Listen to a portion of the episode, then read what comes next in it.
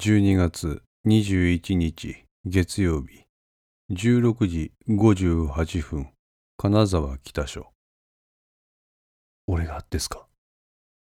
捜査本部の隅で携帯電話を手で覆うようにひそひそ声で話す岡田の姿があった。あわかりました。で俺はどこに行けばいいんですか？岡田は部屋の壁に向かってボソボソと話し、電話を切った。誰だ？背後から声が聞こえた。岡田が振り返ると、そこには松永がいた。り、理事官。こそこそやってんじゃねえよ。そう言って松永は岡田の腕を掴んだ。おい、お前ら、こいつみたいにこそこそやってたらただじゃ済まさんぞ。松永は岡田の腕を決めて、彼に膝をつかせた。お仕置きだ。こっち来い。松永は岡田をしょっぴくように捜査本部から出て、別室に彼を連行した。別室に入るなり松永は掴んでいた手をそっと離した。そして岡田に席に着くよう指示を出した。片倉か。はい。奴は今どこまで進んでいる？はい。片倉課長は朝フスの張り込み、古田警部補は金沢銀行の張り込みといった具合です。なぜ張り込む？佐竹と赤松の身の安全を確保するためかと。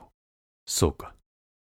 松永は突如として部屋にあるテーブルや椅子を壁に向かって投げつけた。そのため大きな物音が部屋中にこだました。バカ野郎クズが何やってんだおめえのような奴がいると全体の式に影響が出るんだよ。申し訳ございません。何遍言えばわかるんだ。俺はな、隠し事する奴が一番嫌いなんだよ。理事官、申し訳ございません。この通りです。こっそりと二人の後をつけ、部屋の外から聞き耳を立てていた関は、突然鳴り響いた怒号と物音に身をすくめた。その様子が部屋のキャビネットに潜ませた監視カメラのモニターに映し出されていた。あのな腕の一本や二本折らないとわかんねえのかなやめてください。おれ室内にこだまする岡田の悲鳴に関は顔を背けてその場から立ち去った。それをモニターで確認し、二人は続けた。うら、これでもかん？これでもかすいません、すいません。お互いが笑みを浮かべながら怒号を発する様は、誰かが見れば何かのコントをやっているようにも思える滑稽さだった。言ったな。はい。二人は笑いをこらえた。この通りだ。関は何かと俺に探りを入れてくる。俺はあくまでも気が狂った捜査官。これを通さないと全部がパーだ。心中を察しします。岡田は今にも吹き出しそうな表情で松永に答えた。で、お前はこれから何をやる？古田警部補の車を金沢銀行まで届けます。そうか。しかし、片倉と古田の二人であの二人の身の安全を図るってのはちょっと無理があるな。松永は携帯電話を取り出してどこかに発信した。お疲れ様です。松永です。あの、ちょっとお力を貸していただきたいんですが。ええ。あと少しです。ええ。はい。腕っぷしの強い素直な人員をよこしていただけませんか？もちろん秘密を守ることができるあなたのお眼鏡にかなった人員です。警備部ですか？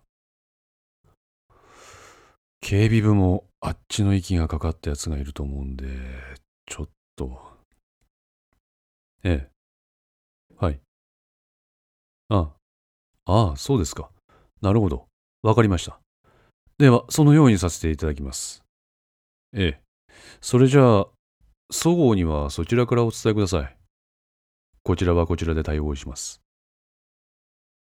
こう言って松永は電話を切った。岡田、頼まれてくれないか？何ですか？古田の代わりに佐竹の警護をしてくれ。は？古田と片倉には捜査を詰めてもらわないといけない。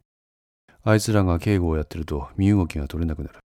だからあいつの車を渡すときにそのことを古田に告げてくれ。あ、はい。しかし、誰からの命令でって言えばいいんでしょうか本部長と言っておけ。本部長って、朝倉本部長ですか松永は呆れた顔で岡田を見る。お前らの本部長は朝倉本部長以外に誰がいるって言うんだ？まさか今の電話は？そうだよ。朝倉本部長だよ。本部長もご存知なんですか？理事官のこと。松永はうなずいた。いいか、岡田。今が踏ん張りどころなんだ。明日の朝にはガサを入れる。それまで耐えてくれ。松永はこう言うと、モニターに目をやった。関が再び様子を伺いに来たようだ。松永は岡田を見ると、彼はうなずいてその場に横たわった。失礼します。関がドアを開くと息を切らして髪を振り乱した松永が目の前にあった。視線を落とすと彼の足元にうずくまってうなっている岡田がいた。関は岡田のそばに駆け寄って彼の身を起こした。ああ、せ、関さん。岡田はひどくえずいた。お、おい、しっかりしろ。ああ、関。こいつはダメだ。こいつは今後、出入り禁止だ。理事官。ちょっと、これはやりすぎでは。ああ？松永の凄まじい形相に関はたじろいでしまった。お前今ビビったろ？あ？ビビったろ？詰め寄る松永に関は腰を抜かしてしまった。そんなだから熊崎からろくな情報も引っ張れないんだよ。この松永の叱責に関の動きが止まった。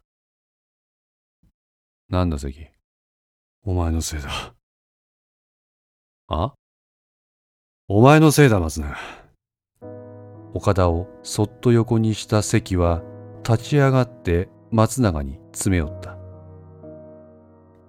あんたのせいで俺は捜査から外された。は？人友会に聴取に行ったせいでお呼び出しですよ。松永は首をかしげた。お前何言ってんの？俺の人生ももう終わりだ。おいおい、どうしたんだ、関？さっき社長から連絡ありました。なんて？捜査は県警に任せて我々に撤収せよと。関のこの言葉を受け松永は密かに口元を緩めた本日18時をもって薩長スタッフは撤収以降朝倉本部長が指揮を執ります俺もか関は歯をかみしめて拳を握りしめたいえ松永理事官は朝倉本部長の指揮のもと引き続き帳場で捜査された人のことです。そうか。松永はそう言うと関の肩を軽く叩いた。お疲れさん。なんでですか？理事官。なんで俺が外されるんですか？関の肩越しに松永を見ていた岡田は唖然とした表情で二人を見ていた。お前が宇都宮の患者だからだよ。な。心配すんな。お前に直接的なお咎めはない。お前みたいなエリート官僚はエリートらしく本庁で背広着て仕事してろ。あ、あ。でもな、派閥構想に肩入れすんのはよろしくねえぞ。警察ってのは常に公正中立の立場に立って行動せねばならまあ、お前も運が悪かったんだ。何かとちょっかい出す宇都宮なんかに気に入られちまったからな。理事官でもな、そこで断る勇気が必要だった。合図新名官にもあるだろ。ならぬものはならんて。法も大事だが、その立脚するところの個人の良心ってもんに従う従順さをお前は見失った。そうなったら、警察はおしまいだ。関は言葉を失った。人間誰しも強い者には弱い。それはなぜかわかるかい、いえ。相手が強いから自分が弱いんじゃない。自分が弱いから相手が強く見えるんだ。自分が弱い。だから自分を強く持たなければならない。その強さの源泉はすべて意志から来る。意志お前には意志が足りなかった。だから宇都宮の圧力に屈せざるを得なかった。松永は携帯を取り出してその中にある一枚の写真を表示し席に見せた。え、こ、これは？大きな荒波が打ちつけてもびくともしない意志を持つのは並大抵の人間にはできない。しかしそれを実現させる重要な要素がある。関は松永から手渡された携帯電話を持ってその写真を食い入るように見た。岡田も横からそれを見た。彼も関同様衝撃を受けた様子だった。仲間だ。表示される写真には松永と肩を組んでいる複数の男たちがあった松永の隣には一式の姿があった。年齢こそ違うがあいつは友だ。あいつが連続殺人を行うなんてありえない。俺はそう確信している。